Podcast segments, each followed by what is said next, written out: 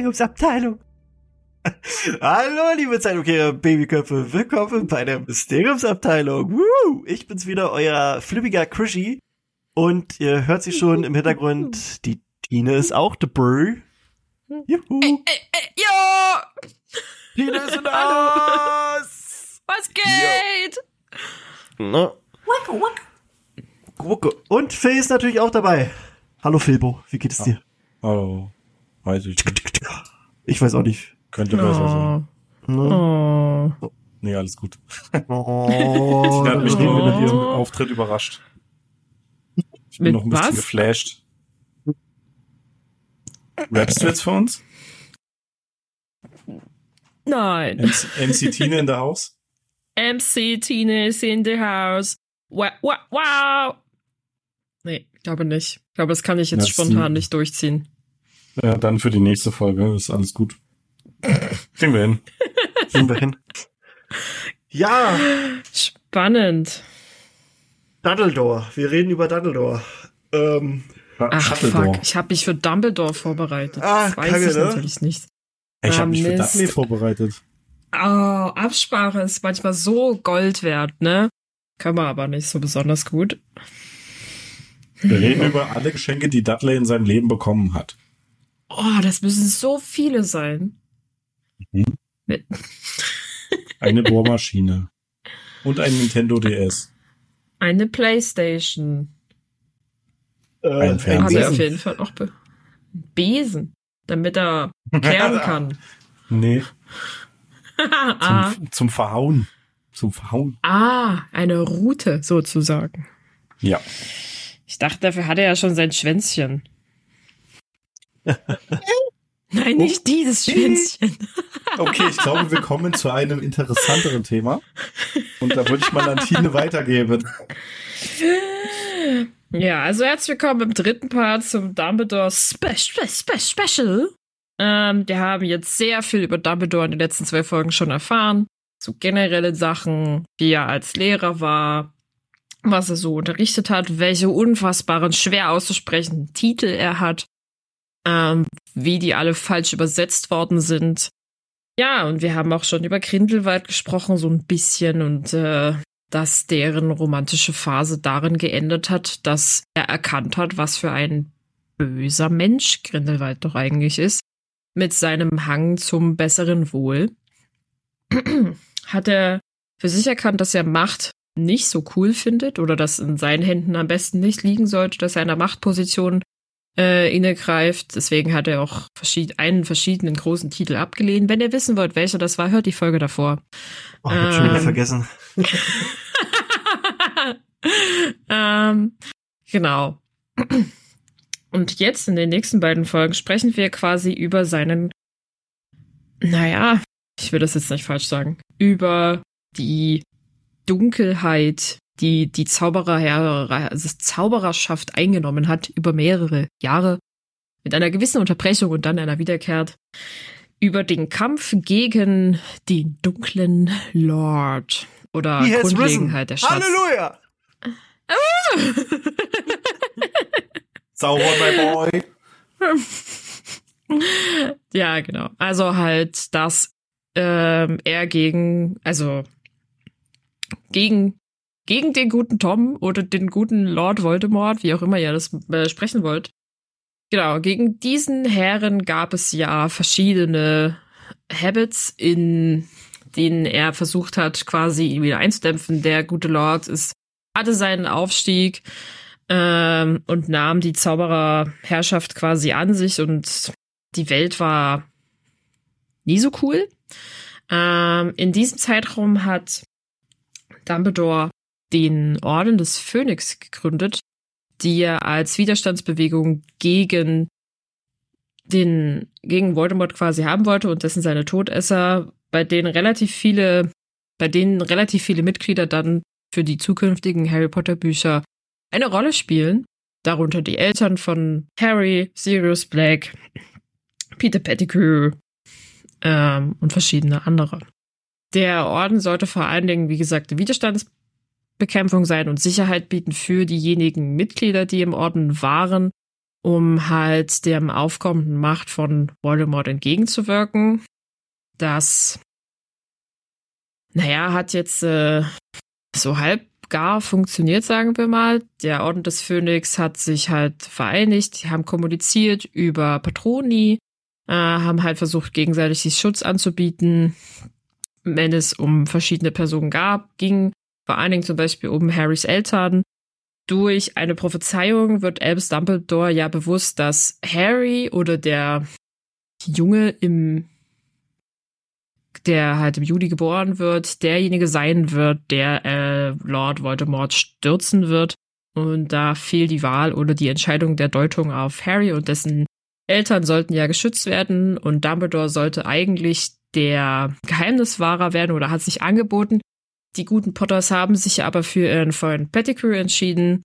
Pettigrew hat sie verraten.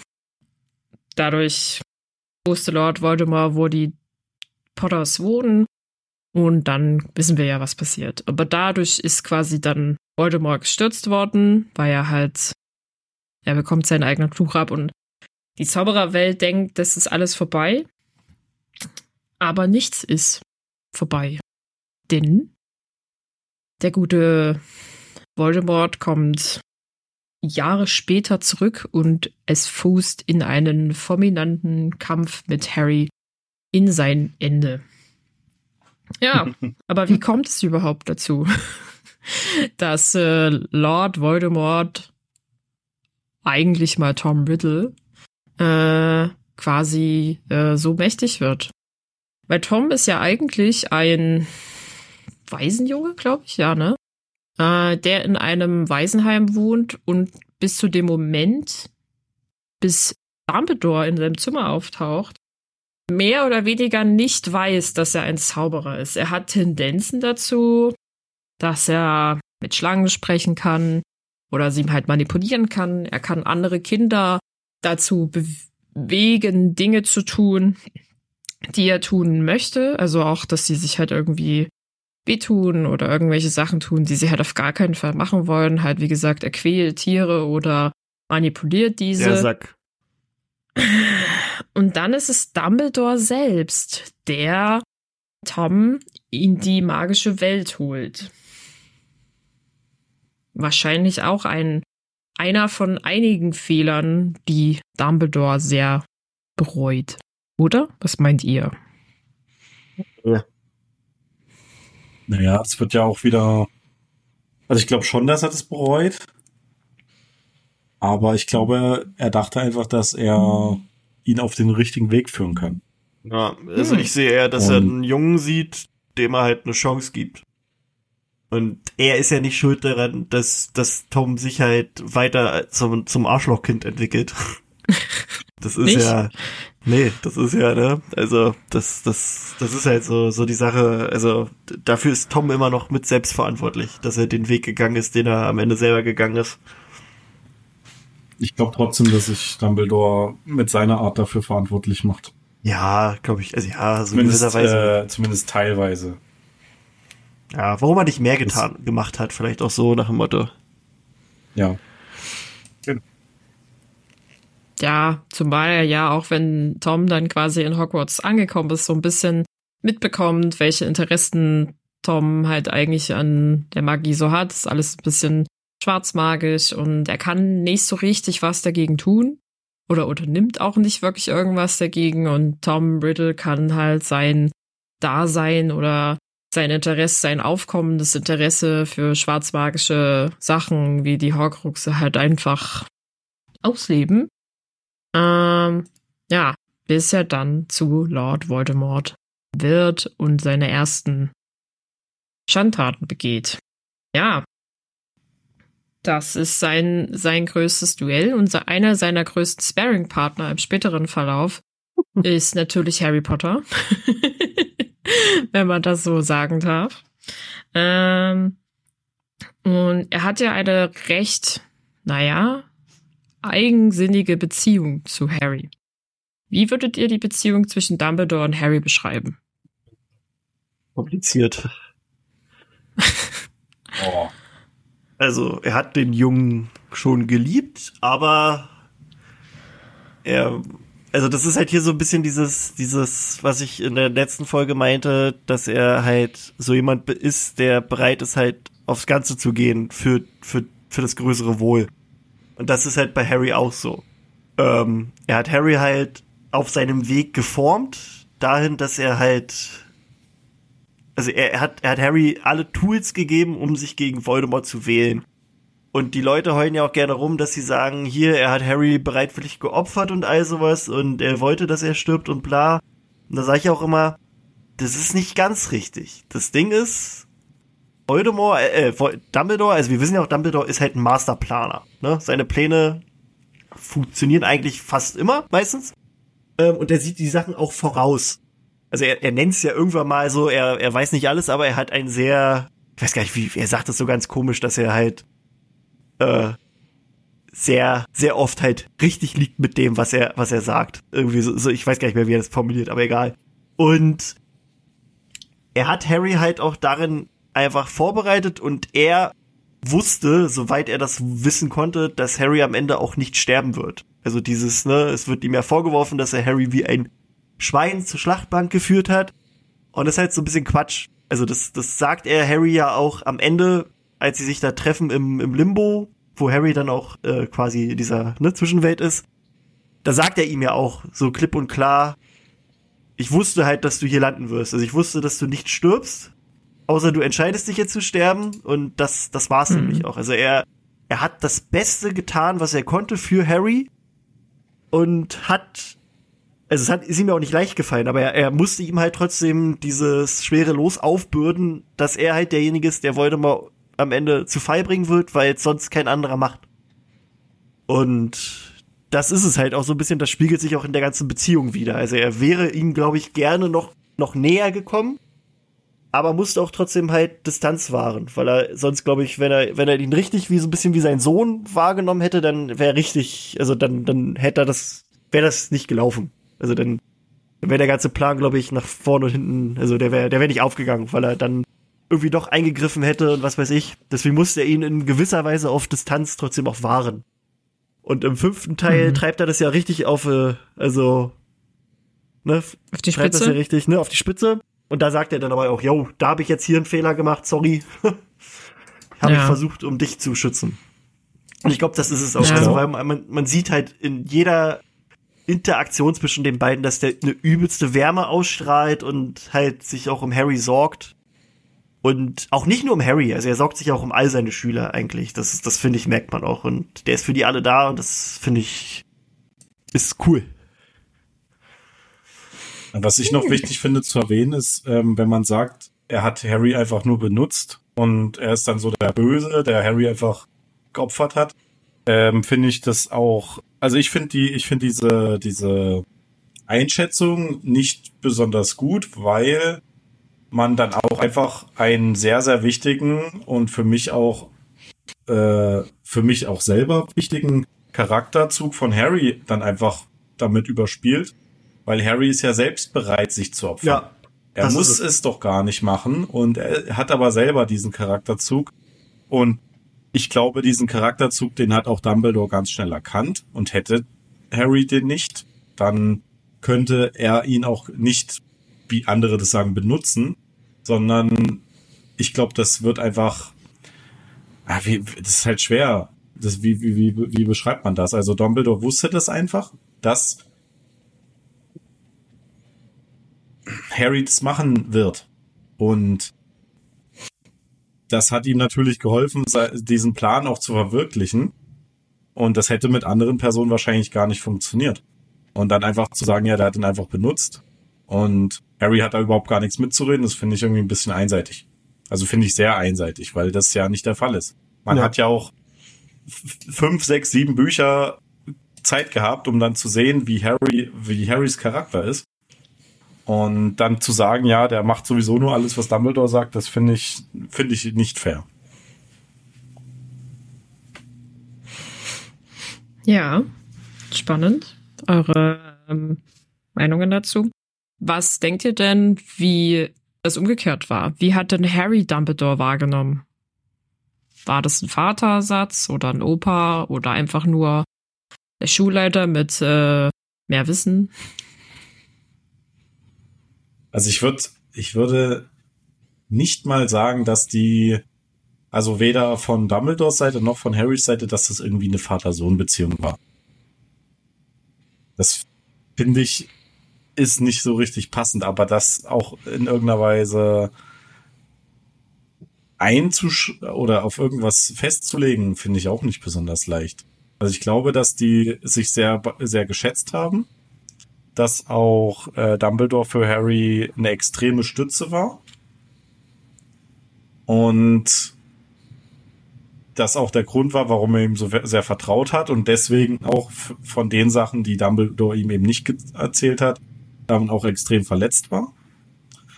Ähm, aber ich glaube nicht, dass er selber ihn irgendwie als Vater ersetzt hat. Finde ich, Sirius passt schon eher als Vaterersatz für Harry. Ähm, ich weiß nicht, wie so, wie so ein, wie so ein weiser Wegweiser. ein weiser Wegweiser. Na, er war also er ist Harry schon in gewisser Weise eine Vaterfigur, so wie auch Hagrid eine Vaterfigur für Harry war, wie Lupin eine Vaterfigur, wie Sirius für ihn war, wie auch Arthur für ihn war. Also er hat halt viele verschiedene Vaterfiguren gehabt. Ähm, und das war er auch. Und ich glaube auch einfach, er ist für Harry ein, wie soll ich erklären, ein sicherer Hafen. Also jedes Mal, in den Büchern, wenn beschrieben wird, dass Harry bei Dumbledore ist, er fühlt sich eigentlich jedes Mal sicher bei ihm, geborgen, er fühlt sich immer auch gut, richtig, also so optimistisch, weil er diesen Optimismus von Dumbledore halt irgendwie mit aufnimmt. Ah, ah gut, im letzten Teil, äh, nicht im letzten, fünften Teil hat er halt ein bisschen Hass, aber das lag halt auch so ein bisschen an Voldemort, der in seinem Kopf rumgestochert hat. Ähm, und ja, also der ist halt für ihn halt wie so ein Fels in der Brandung. Und der bricht dann halt weg am Ende, am, im siebten, im sechsten Band. Aber das ist so ein bisschen, glaube ich, die Beziehung, die Harry zu ihm sieht. Also er sieht zu ihm auf, er sieht ihn immer als, als, als der Große, der ihn irgendwie retten wird und irgendwann kriegt er von ihm beigebracht, Harry, ich bin nicht der, der dich rettet, sondern du bist der, der dich, der sich selbst rettet, der alle anderen mitrettet oder auch von allen anderen mitgerettet wird aber ich bin nicht die Antwort auf deine Probleme. Das zeigt er ihm ja trotzdem auch im gewissen, in gewisser Weise. Das, also mhm. er ist halt der Lehrmeister. Hätte auch immer gesagt, er ist im Prinzip sein Mentor, äh, der ihn leitet und guidet im Prinzip zu sagen, wir müssen das und das machen und ich zeig dir jetzt hier die Richtung, in die du gehen musst. Die Erkenntnis daraus musst du aber selber ziehen, was du davon mitnimmst. Ähm, zum Beispiel sei es halt dass er ihn ja quasi an die heiligen, äh, an die Heiligtümer quasi ranführt, in so einer indirekten Variante. Ähm, und Harry selber verstehen muss, was das für ihn bedeutet, dass er aber kein, da ist wieder diese, er möchte nicht, dass Harry dasselbe Verlangen nach Macht empfindet, wie er es getan hat als Jugendlicher, sondern halt das verstehen soll, was Macht bedeutet und halt die Heiligtümer für sich nur im Äußersten benutzt, beziehungsweise in einem positiven Sinne. Also halt wie den Stein der Auferstehung in seinem Moment des, in Anführungszeichen, Sterbens, dass er da nicht alleine ist, sondern halt seine geliebten Menschen, die er vorzeitig verloren hat, um sich hat.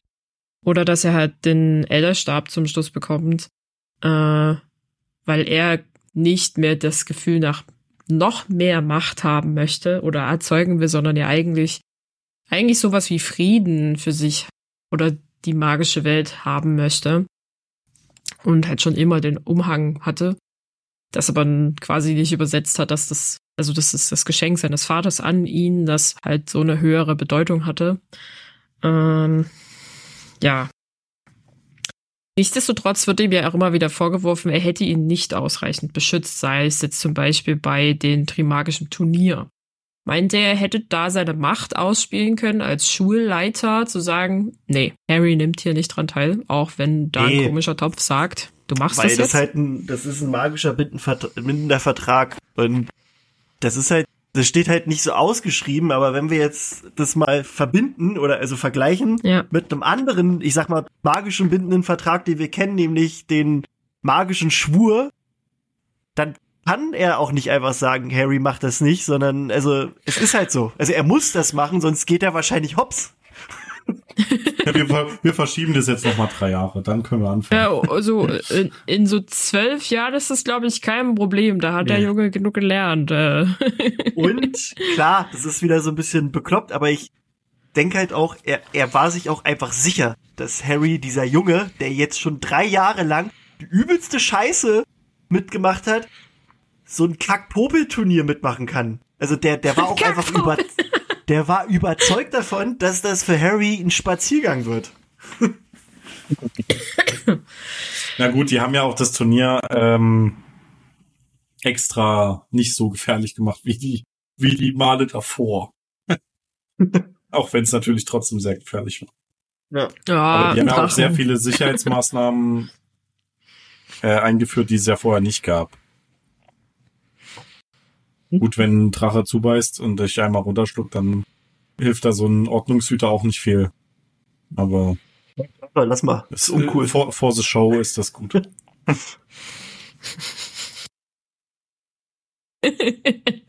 Für die Show finde ich gut. Ähm, ja. Nur so ein Pappaufsteller. Wenn man dann von der Seite sieht man, dass das einfach nur so, so ein Pappaufsteller ist, aber von vorne sieht es aus wie ein echter Zauberer.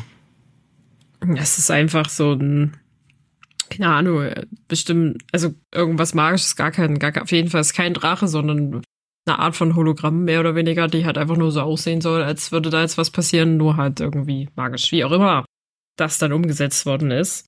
Ähm, ja. ich habe hier noch so ein paar, eine Sache wird, also weil wir vorhin, weil ihr das vorhin selber angesprochen hatte, dass er als häufig als der bezeichnet wird, der die Leute manipuliert oder um dann halt irgendwie ein Ziel zu erreichen. Da mal zwei Punkte. Ich meine, er manipuliert Harry ja schon ein bisschen dahingehend, dass er zum Beispiel Slughorn an die Schule bekommt, weil er Harry mehr oder weniger als eine Trophäe verkauft. Das sagt oder er ihm aber auch. Das sagt er ihm aber auch. Er sagt ihm ja so, ich nehme dich, das, du kommst deswegen jetzt mit, du hilfst uns damit. Also er, er erklärt ihm Ja. das ja auch, warum er das macht. Und er sagt, Harry kann, also er, er gibt ihm ja trotzdem immer die Möglichkeit zu sagen, nee, will ich nicht. Weißt Will du? ich Das ist nicht. halt so. Er, er, er, er, er sagt ihm das schon. Er sagt, hier, Harry, guck mal, ich, du bist jetzt meine Hure. Wir nehmen dich jetzt, Wir nehmen dich jetzt. Wir wir brauchen diesen jetzt. Typen. ne? Wir holen den jetzt. Ja. Und er sagt ihm Ja. ja auch, ich möchte gerne, dass du dich halt anbiederst, um diese Informationen zu beschaffen. Er sagt halt nicht hier, Mhm. sondern er sagt, das ist wichtig, um die ganze Sachen rauszukriegen. Richtig. Dann ist da noch ein Charakter, der für Dumbledore prinzipiell relativ wichtig ist in seiner Zusammenarbeit für oder gegen äh, Lord Voldemort, nämlich Snape. Phils Lieblingscharakter. Äh, das? über dessen äh, ist es ja im, er ist ja im Prinzip eine doppeldeutige Figur oder halt ein doppeldeutiges äh, Phänomen, das auf der einen Seite äh, helfen soll, auf der anderen Seite sehr viel verbockt hat. Und ich meine, Dumbledore unternimmt ja auch nicht wirklich besonders viel, um die Beziehung zwischen Snape und Harry zu kitten. Und er verlangt von ihm, dass er bei ihm Unterricht hat in Oklumentik. Das ist in dem Jahr, wo Dumbledore sich zwar auch ein bisschen von ihm zurückhält, aber meint ihr, er hätte irgendwas tun können, damit sich da ein besseres Vertrauen entwickelt? Oder war es von ihm gewollt, dass es das nicht gibt? Hm. Weil vielleicht wäre dann so quasi der, der, der, der höhere Plan aufgeflogen oder sowas. Weil, Meinst du das dann die, die, die, hm, schwierig. ja, ich meine, es ist halt quasi ja auch zu, sein, auch zu Harrys Schutz im Prinzip, dass er denkt, dass Snape eigentlich äh, auf Voldemorts Seite steht, um ihn selber zu schützen. Also um Snape zu schützen, dass seine Informationen nicht von jemand anderen äh, als falsch äh, erkannt werden können und da dadurch Harry quasi wissentlich echthaft lügen kann. Also er denkt, es ist die Wahrheit. Wenn er davon Also ausgeht, dass Snape der Böse mit ist. Also wenn man davon ausgeht, dass äh, Dumbledore geahnt hat, dass Voldemort wieder aufersteht. Mhm. Und er Snape nochmal als Doppelagenten braucht. Dann glaube ich, wäre es nicht so sinnvoll gewesen, dass sich Snape und Harry anfreunden. Ich glaube auch, dass grundsätzlich ähm, Dumbledore gar nicht die Möglichkeit hatte, da irgendwas zu machen, weil Snape ja einen extremen Hass auf äh, James hatte. Und Harry ja sein, sein Abbild ist. Und Harry wahrscheinlich auch genau das Symbol ist für Snape, dass er mit Lily wahrscheinlich auch niemals hätte irgendwas machen können. Und ich glaube, da hatte Dumbledore überhaupt gar keine Möglichkeit in diese Beziehung weiß nicht, wie irgendwie Freundschaft zu sehen oder irgendwas naja. was Positives zu sehen. Na, das ist, das ist auch so ein bisschen das Ding. Wir wissen ja gar nicht, ob er nicht zu Snape auch gesagt hat, Digga, geh mal nicht so ran, so hart ran. Das, das wissen wir ja nicht. Das Ding ist aber auch, er ist halt, er befiehlt es ihm ja auch nicht, weil das, also so ist er halt auch nicht. Also er manipuliert ja auch Snape nicht dahin gehen und sagt, Digga, du musst den jetzt hier ganz so lieb haben weil er halt hm. auch weiß, so ist Snape nicht. Also er, er also er, er sagt ja auch, äh, äh, also da reden wir in einer anderen Folge drüber, über unsere Zitate, aber ein Zitat ist ja auch im Prinzip, dass er Harry sagt, man muss Gefühle zulassen und sie fühlen. Also halt diesen Schmerz und all sowas. Und das ist ja trotzdem, das spiegelt sich ja auf Snape wieder. Und klar, der ist ein Arschloch mhm. in seiner Geschichte, aber er fühlt dadurch halt seine, seine, seine Gefühle, die er hat. Und die treiben Snape ja auch trotzdem an.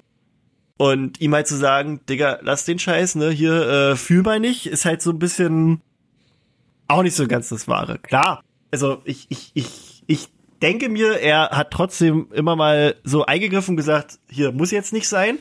Aber er weiß auch, dass das nichts bringt. Und er weiß aber auch, er muss Snape bei sich behalten. Das ist halt sein, sein Doppelagent. Und der muss halt einfach, also, das ging halt leider nicht anders.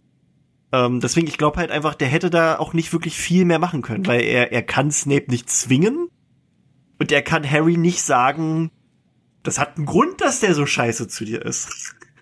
Das ist halt so eine Geschichte. Es ist nicht sein Bier, also mischt er sich da dann auch nicht mehr so weiter ein, weil es halt auch einfach so ist. Er kann, er, es liegt nicht in seiner Hand. Er kann nichts mhm. tun, um irgendwie den Schmerz für Snape zu lindern. Er kann nichts tun, um irgendwie den Schmerz für Harry zu lindern. Das ist einfach eine absolut beschissene Situation an der er nichts ändern kann. Weil es halt so ist. Er braucht Snape an seiner Position und er braucht Harry an seiner Position. Womit wir wieder beim großen Gesamtplan von Dumbledore sind, den er brauchte, um den guten Voldy außer Gefecht zu setzen. Ja. Seine einzelnen, also ich will es gar nicht als Marionetten bezeichnen, sondern es sind ja wirklich eingesetzte Figuren in ihren Charakterzügen, äh, die dann dazu geführt haben, dass sein Plan für das Ganze aufgegangen ist. Und das ist es ja. Es hat ja nun mal auch geklappt. Also, wäre ja. das jetzt alles nach hinten losgegangen, dann hättest du jetzt sagen können, na, scheiße, war, aber nee, Dumbledore. Hast du, hast du uns gezeigt, war richtig. Dumbledore ist clever. Weitsichtig. Dumbledore was right all along. All along. Äh, ja. ja. Aber das, hm. äh, ja, das, das war auch schon so eigentlich unser Diskurs in diese Welt. Die nächste Folge wird ein bisschen äh, fluffiger, ohne Inhalt. Also es gibt ein bisschen Inhalt, aber es wird wieder ein bisschen äh, KI-lastig. Aber trotzdem noch hundertprozentig Mysteriumsabteilung. Ähm, teilt uns gerne mit, wie ihr diesen Exkurs fandet. Fandet ihr das okay? Waren die Folgen gut so von der Länge? Hätten wir jetzt noch mehr Folgen ranhauen müssen? Wahrscheinlich, weil es so viel zu erzählen gibt. Ähm, falls ihr noch Wünsche habt zu Themen oder vielleicht auch sagt, dass ihr sagt, wir wollen noch mehr von Dumbledore, dann schreibt uns das gerne. Ähm, und auch, auch wenn ihr, wenn ihr Sachen habt, wo ihr sagt, nee, das seht ihr ganz anders, teilt uns das gerne mit. Vielleicht können wir da auch irgendwann in der späteren Folge mal drauf eingehen.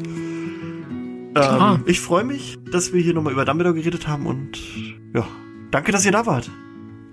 Tschüssi. Danke. Danke. Tschüss.